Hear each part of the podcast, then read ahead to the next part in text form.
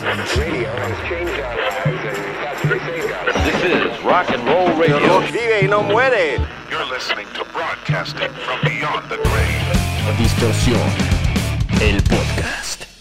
Bienvenidos al regreso, la primera edición del 2022 de Distorsión, el podcast. Estoy muy feliz de regresar a este ejercicio eh, de verbalizar mis opiniones, mis puntos de vista y, y cualquier comentario que tenga que hacer respecto a mm, lo que acontece en el mundo de la música, principalmente actual, pero la verdad es que seamos honestos, este espacio se ha vuelto mucho más introspectivo y mucho más de mm, compartir mis puntos de vista sobre cosas que tienen que ver con la industria musical eh, en general, no necesariamente con la actualidad de. Y también tiende a verse más enfocado a mm, temas de interés para gente que se dedica al arte, especialmente a la música. Y, pues que supongo que es compartir un poco de lo que yo pueda saber o de lo que yo he vivido en mi eh, propia experiencia para que les sirva de algo a ustedes. Pero el, digamos, objetivo original de este podcast era hablar de música de forma un poco más profunda, no necesariamente dedicarlo a aquellos que se dedican a la música, sino a los fans de la música en general. Entonces, este episodio va a ser enfocado justo en eso, porque creo que es un tema que perfectamente ejemplifica el objetivo con el que yo empecé este podcast, ¿no? Eso es justo del tipo de temas de los que quería hablar, porque creo que le interesa a todo el mundo que, mm, que, es fan de la música y que realmente quiere entender un poquito más como a profundidad y no nada más quedarse en a mí me gustan estas bandas y se acabó. Hablemos entonces de qué ha pasado con ese augurio que yo hice en enero del 2021 cuando dije que el rock iba a volver a ser mainstream. De hecho, no me acordaba que había sido el año pasado, pero ya vi, busqué el video y vi que fue justo en enero del 2021 y el título era ¿El rock volverá a ser mainstream en 2021? La respuesta, yo creo que siendo febrero del 2022, es sí. Quizá no tan mainstream como los fans del rock de los 80s o 90s, incluso de los 2000s, podrían pensar, ¿no? Porque si lo comparan con el éxito y el auge que tuvieron la mayoría de las bandas de rock de aquel entonces, pues quizá lo de hoy les parezca um, algo, pues que en el mejor de los sentidos se queda corto, ¿no? Ya no hablemos de si les gusta o no les gusta lo que está sonando como rock mainstream hoy en día. Ese ya es un tema completamente distinto. Pero, ¿por qué digo que sí? ¿Por qué digo que ya es un hecho que el rock ha vuelto a ser mainstream? Pues hay muchos ejemplos claros. Y la verdad es que me gustaría entrarle un poco a profundidad para entender cuáles son como las distintas movidas o para tratar de, diseccionar y de compartir con ustedes cuáles son las distintas movidas que han llevado al rock hasta donde está hoy en día. Que la verdad es que, insisto, no está al mismo nivel de, de mm, éxito comercial que tuvo en sus épocas doradas, pero sí está ahí, codeándose con los géneros más populares de la actualidad cosa que hace mucho no pasaba, quizá no en el top 3, pero sí en el top 5 al menos, y la verdad es que le auguro que va a seguir creciendo y creciendo, sobre todo porque hay muy buenos exponentes que están entendiendo de forma increíble cómo es que se juega el juego. Ahora, entremos en detalle y entremos en materia. De entrada me gustaría decir que hay claramente dos caminos muy distintos que están siguiendo las bandas de rock británicas y las bandas o los artistas o los actos que están relacionados al rock en Estados Unidos y, es muy marcado. En Estados Unidos la tendencia es claramente inclinarse hacia una influencia trap y hip hop es algo casi claro, ¿no? Y, lo más fácil o la forma más fácil y más eh, sencilla, más cliché incluso de hacerlo es pasando del trap y el hip hop al pop punk. Porque son géneros que pueden convivir de forma muy natural. Es una transición muy sencilla la que se hace de una base de baterías de trap a una base de baterías de pop punk. Es muy, de verdad, es muy fácil de hacer, muy más de lo que se imaginan. Entonces quedan muy bien. Y eso hace que, digamos, sea el camino fácil. Y, ya si quieres eh, hacer rock, que suene lo suficiente a rock como para parecer rock, pero al mismo tiempo que suene lo suficiente a hip hop o a trap como para sonar actual y fresco o en tendencia, esa es la forma más fácil de hacerlo. Sin embargo, hay un camino que a mí me parece que es mucho más digno de celebrarse, mucho más digno de valorarse, porque es bastante más complicado, y es el camino que están siguiendo los artistas principalmente británicos. Evidentemente aquí vendrán a su mente eh, los muchachos de Bring Me the Horizon, pero no son el único ejemplo, aunque sí son el mejor ejemplo, ya hablaré al respecto eh, de, por qué, aunque creo que es evidente, pero no son el único ejemplo. Hay otro tipo de bandas, como Boston Manor, como Trash Boat, o incluso los actos pop punk británicos, que están siguiendo un camino mucho más em, digno de celebrar, como ya dije. No quiere decir que las propuestas americanas sean menos dignas, pero creo que de forma general se están quedando más como en, la capa superior, en la capa exterior, y no están yendo tan a las profundidades de lo que de verdad podrían hacer en cuanto a experimentación y en cuanto a eh, encontrar sonidos frescos se refiere. Porque sí, eh, o sea, es decir, esta mezcla de trap y hip hop con rock suena fresco, suena en tendencia, pero no es algo que sea difícil de entender, que sea difícil de digerir y ya se está volviendo muy repetitivo. Eso justamente platicaba con uno de ustedes porque, créanlo o no, me gusta contestar los mensajes directos que me mandan a mi cuenta de Instagram, arroba soy Alexis Castro.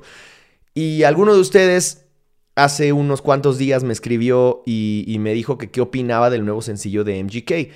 Y le respondí, como siempre, con toda honestidad, y le dije, Mira, la verdad, me suena exactamente igual a Tickets to My Downfall. Yo creo que ya venía haciendo cosas más interesantes.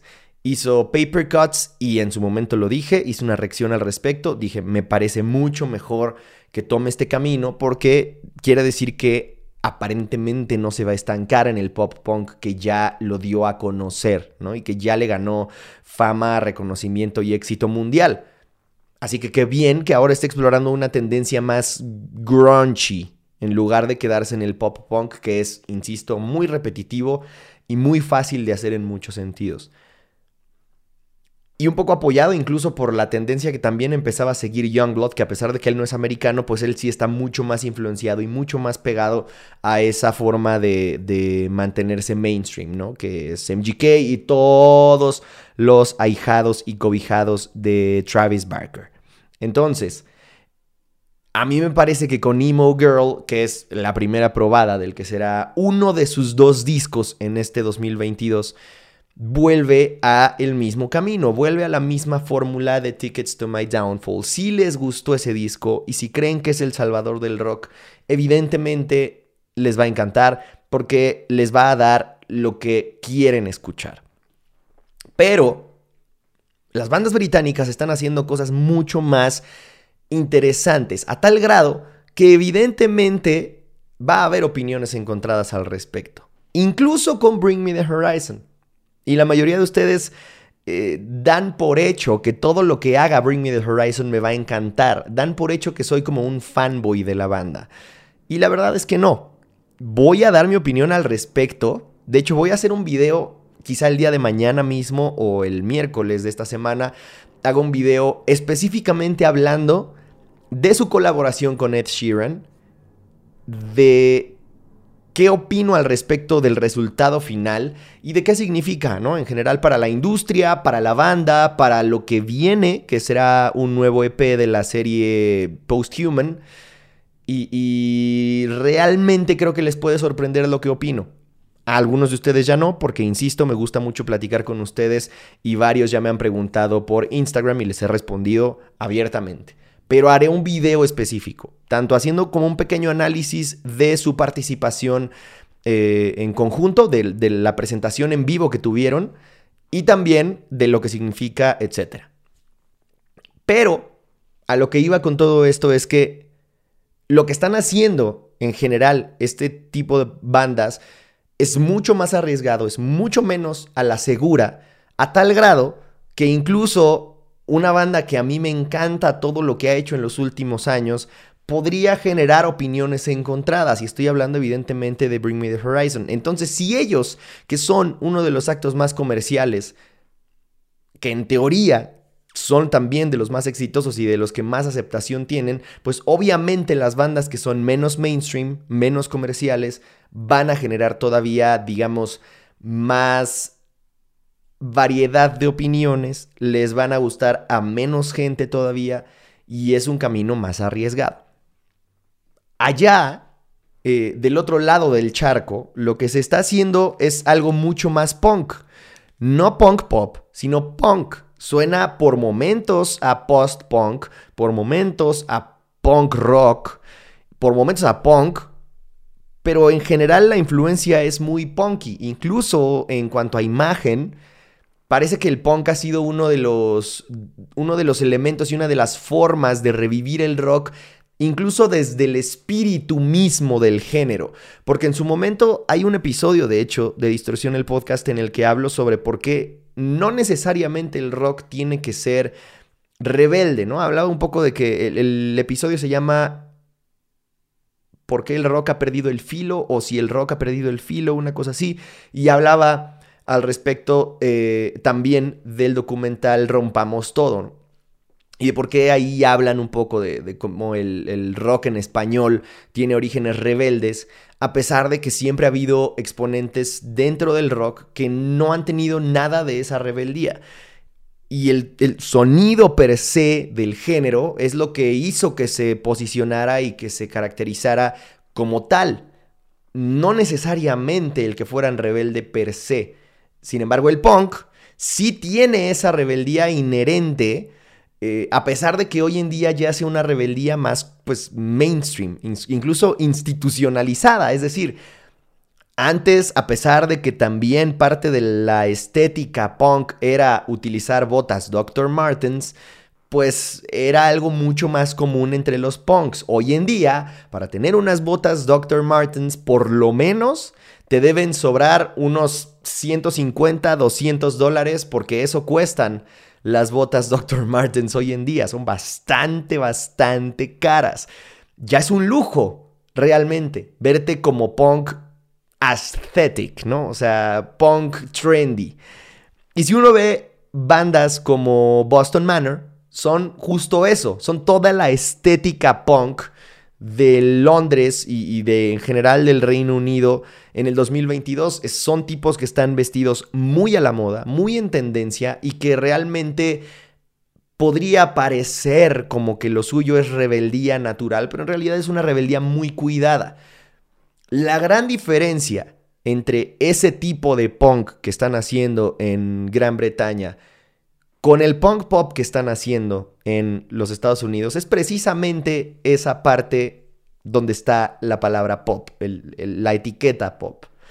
Y es que a pesar de que también en Gran Bretaña están haciendo una especie de rebeldía muy cuidada y muy institucionalizada, pues allá sí tienen mensaje. Esa es la gran diferencia que encuentro hoy en día entre el rock más mainstream que hay en Europa en general y el rock más mainstream que hay acá en América, sobre todo en Estados Unidos, evidentemente. Y es que mientras MGK y todos los ahijados de Travis Barker no hablan de otra cosa que no sean temas para adolescentes, no hablan de otra cosa que no sea mi mayor rebeldía es fumar marihuana.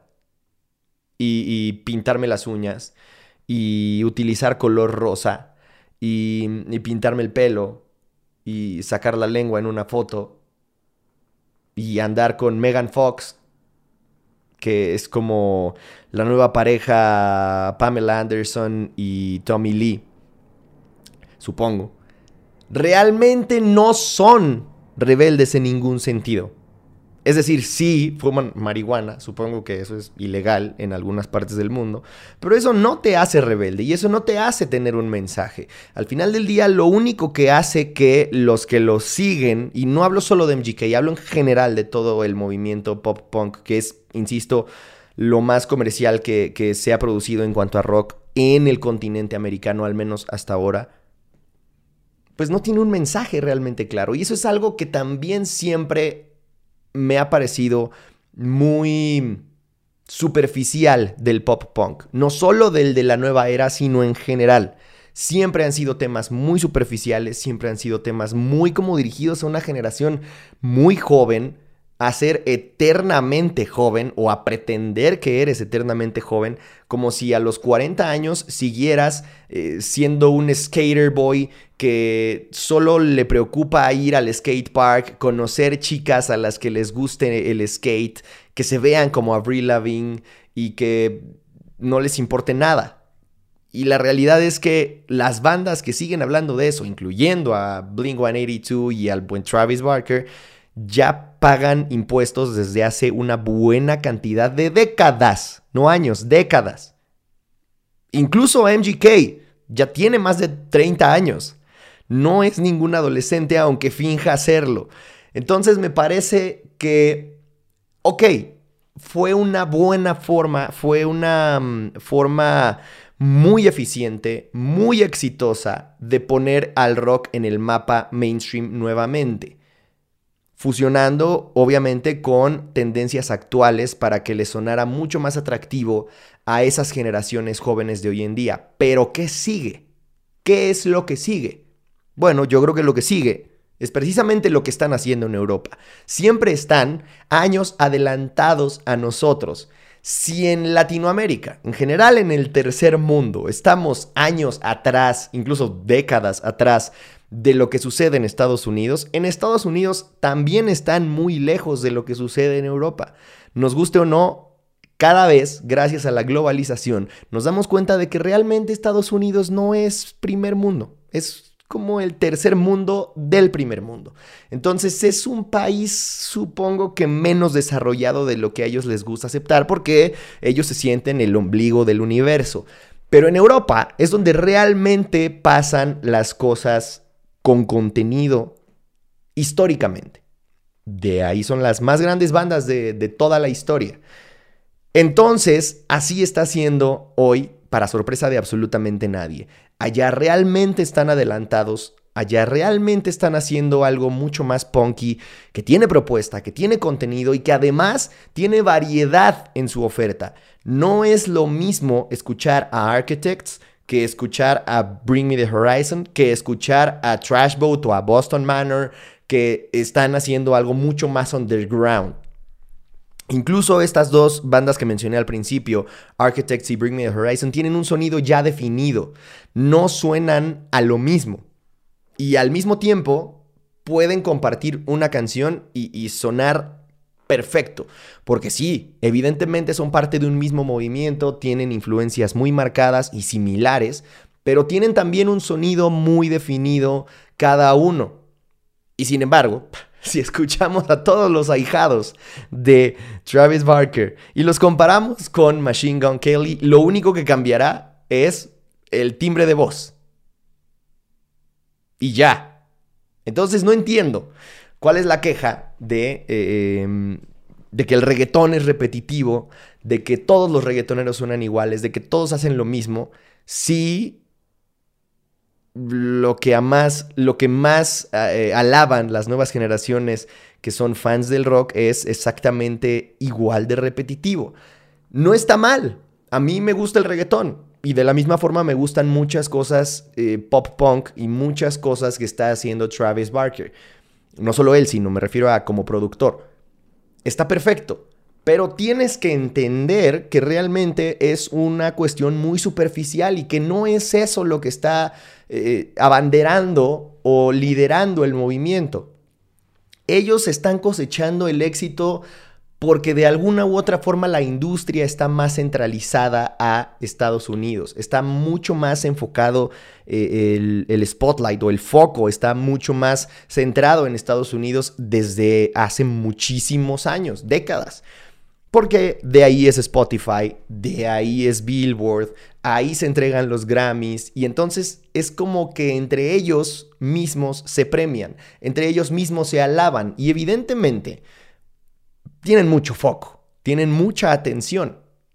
Pero eso no quiere decir que eso sea lo mejor que se está haciendo hoy en día y tampoco quiere decir que sean ellos los líderes del movimiento.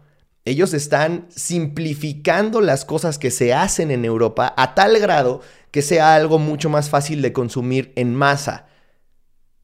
Pero este movimiento punky que ellos están haciendo, muy pop, es realmente un reflejo de lo que se está haciendo en, en Europa, con la gran diferencia de que en Europa sí tienen contenido. A lo que voy es, si uno escucha eh, el Post-Human Survival Horror y escucha lo nuevo que está haciendo Bring Me the Horizon, hay una gran diferencia entre el sonido, entre el enfoque, entre la visión con la que están creando y, hacia dónde quieren ir. Es un camino completamente distinto al que uno podría haber em, predicho después de escuchar su EP anterior. Si uno escucha lo nuevo de Boston Manor y lo compara con sus EPs anteriores, a pesar de que es clara la tendencia de que iban hacia allá, pues uno no se imaginaría que iban a refinar su sonido tan rápido y de forma tan eficiente y, exitosa. Así hay muchas propuestas, ¿no? El, caso de Architects ni se diga, ellos están pasando como por esa transición por la que Bring Me the Horizon pasó entre, entre el Sempiternal y That's the Spirit, pero ellos lo hicieron de forma más drástica entre el All Our Gods Have Abandoned Us, después vino eh, el Doomsday, Doomsday es el disco, ¿no? Bueno, el, disco en donde viene Doomsday. Y después, ahora, un cambio drástico con For Those That Wish to Exist. Y sí, unir los puntos en retrospectiva es mucho más fácil, se nota un camino como evidente y claro, pero la realidad es que nadie habría podido predecir hacia dónde iban estas bandas hace unos años. Y se los digo, el ejemplo más claro era Bring Me the Horizon. A pesar de que con Post-Human Survival Horror lograron un éxito inconcebible hasta ese momento para la mayoría de las bandas de rock, ahora están apuntando hacia una dirección completamente distinta y podrían estar buscando un éxito todavía más grande del que incluso en su momento nos sorprendió. Y a ver hasta dónde llegan, a ver quién los para.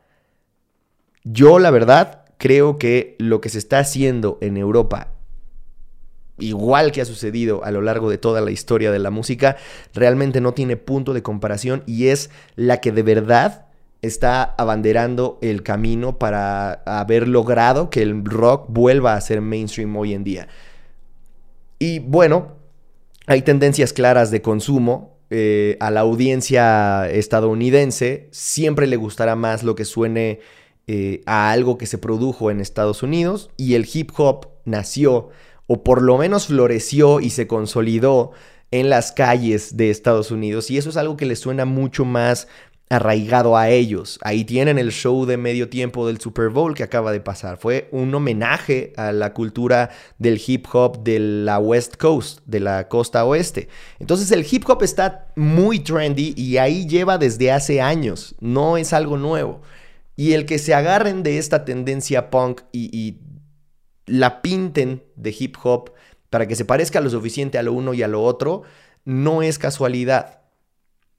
Pero en donde realmente me parece que están haciendo algo único en, en, varios sentidos, porque podrá gustarte o no, pero no es tan fácil entender y digerir como un movimiento único en donde puedas poner a todos en una misma canasta y en donde puedas etiquetar a todos con las mismas etiquetas, como sí lo, como lo es en Estados Unidos.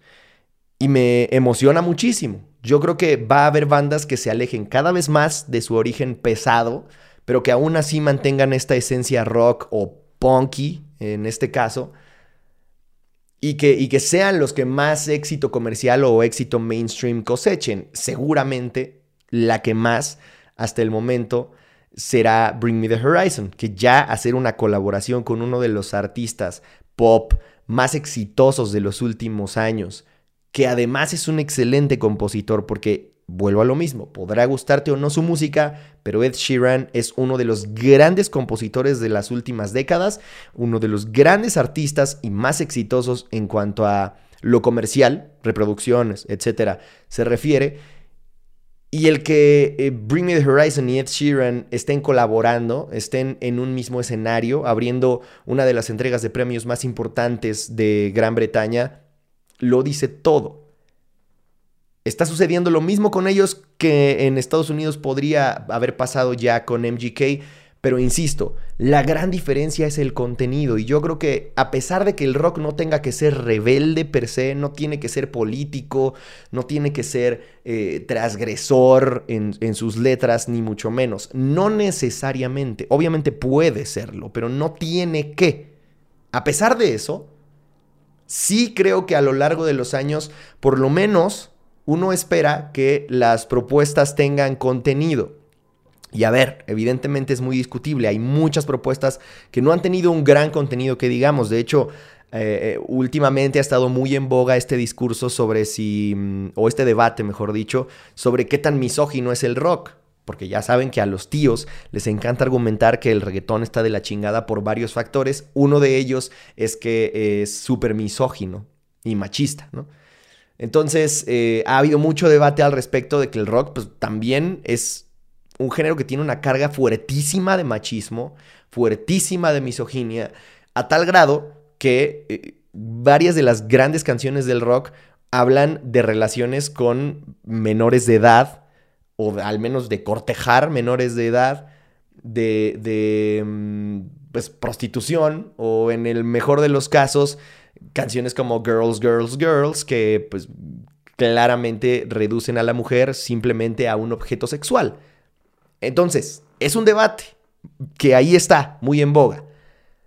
A lo que voy es, a pesar de que han existido esas propuestas que tienen un contenido también muy vano, muy banal y muy superficial, pues los grandes artistas y las grandes bandas históricamente del rock, en su mayoría, tienen una propuesta artística y una propuesta creativa, al menos un concepto que no es tan fácil de eh, resumir como sí lo son las propuestas eh, que hoy estamos viendo en Estados Unidos. Si uno piensa en Led Zeppelin, podríamos hablar de ocultismo, podríamos hablar de, de un concepto de rockstar que sí era rockstar porque tenía toda clase de excesos, pero también había una cuestión de que eran casi mitos. Ellos como, como, como personas eran inalcanzables, tenían un talento impresionante, nadie ejecutaba, nadie cantaba como ellos, las composiciones eran mucho más complejas y tenían una propuesta artística que los diferenciaba del resto. Pensemos en Black Sabbath, pensemos en The Who, eh, los Rolling Stones, todos ellos tenían una propuesta. Todos ellos tenían profundidad, tanto en sus conceptos como en sus letras, como en sus composiciones. Lo que estamos viendo hoy en día en Estados Unidos es literalmente el reggaetón del rock, literalmente. O sea, hablan de conseguirse a una mujer, hablan de drogas, bueno, de, marihuana, porque aparte es como hablar de drogas, pero, pero PG-13, ¿no? Con, con este, apto para mm, mayores de 15 años. Entonces solamente pueden hablar de mota porque, porque la mota ya es socialmente cool, pero el resto de las drogas no, niños, porque somos Rock Disney Channel. Y eso es lo que no está nada cool en mi opinión, sobre todo porque vuelvo a lo que mencionaba hace unos minutos. Creo que fue una buena fórmula, muy eficaz y exitosa para llegar hasta donde están hoy en día. Creo que ya en donde están hoy en día deberían tomar más riesgos, deberían ir al siguiente nivel de profundidad y realmente dejar clara cuál es la propuesta de cada uno de ellos. Realmente cuál es el diferenciador, el diferenciador de cada uno de ellos. Porque si no, nos vamos a cansar muy rápido de, de esa propuesta y tristemente creo que pues daría al traste o sería negativo para este resurgimiento del rock en el mainstream. Lo que está sucediendo en Europa sí tiene contenido y no es tan fácil de comparar o de, mm, igualar una propuesta entre otra. Ahí tienen el caso de Parasite Eve. The Guardian, que es uno de los periódicos más grandes de eh, Inglaterra, hizo una review del disco de, bueno, del EP Post-Human Survival Horror, cosa que evidentemente no pasa todos los días, ya que uno de los medios de comunicación más importantes y de mayor circulación de tu país haga la reseña de un álbum de rock. De entrada, eso ya habla de que, de que está en cierto nivel de consideración en el mainstream esta banda de rock específicamente, ¿no? Pero en general el género también por, por consiguiente o por consecuencia. Y en su review llamaron a Parasite Eve, el sencillo, como la primera gran obra de arte de la pandemia. Lo que quiere decir que tiene relevancia social, cultural y además tiene ese reconocimiento, insisto, de uno de los medios más importantes de su región, pero también del mundo. Entonces, eso es lo que creo que le hace falta al rock en este momento en el que se encuentra. En Gran Bretaña, de forma general, lo están haciendo muy bien, pero realmente espero que no les tome mucho tiempo a, los actos del continente americano para darse cuenta de que es ese el paso que tienen que dar, para consolidarse y para realmente llevar el nivel de fidelidad que ya tienen con masas de fans al siguiente nivel. Esa es mi opinión. Espero leer la suya en los comentarios si es que están viendo en YouTube. Y si no, háganme saber su opinión en mis redes sociales, principalmente en Instagram. Ya saben que ahí es donde más activo estoy. Arroba soy Alexis Castro. Gracias por escuchar el regreso de Distorsión el podcast. Gracias a todos los que lo han pedido, lo han esperado. De verdad es uno de mis ejercicios favoritos y prometo ser más constante con él. Pero la verdad es que prefiero esperar a tener realmente algo que decir y tener un tema que me interese y que me apasione a darles un episodio cada semana y que se vuelva algo repetitivo o vaya el tema del que estamos haciendo referencia, pues más superficial y sin contenido importante, ¿no? Entonces, nos escuchamos pronto, nos vemos pronto, sobre todo, les recuerdo que voy a hacer un video especial dando mi opinión y un pequeño análisis al respecto de la colaboración entre Bring Me the Horizon y Ed Sheeran, lo que significa y lo que puede venir gracias a ella. Así que espérenlo, quédense pendientes y sobre todo que el rock los acompañe.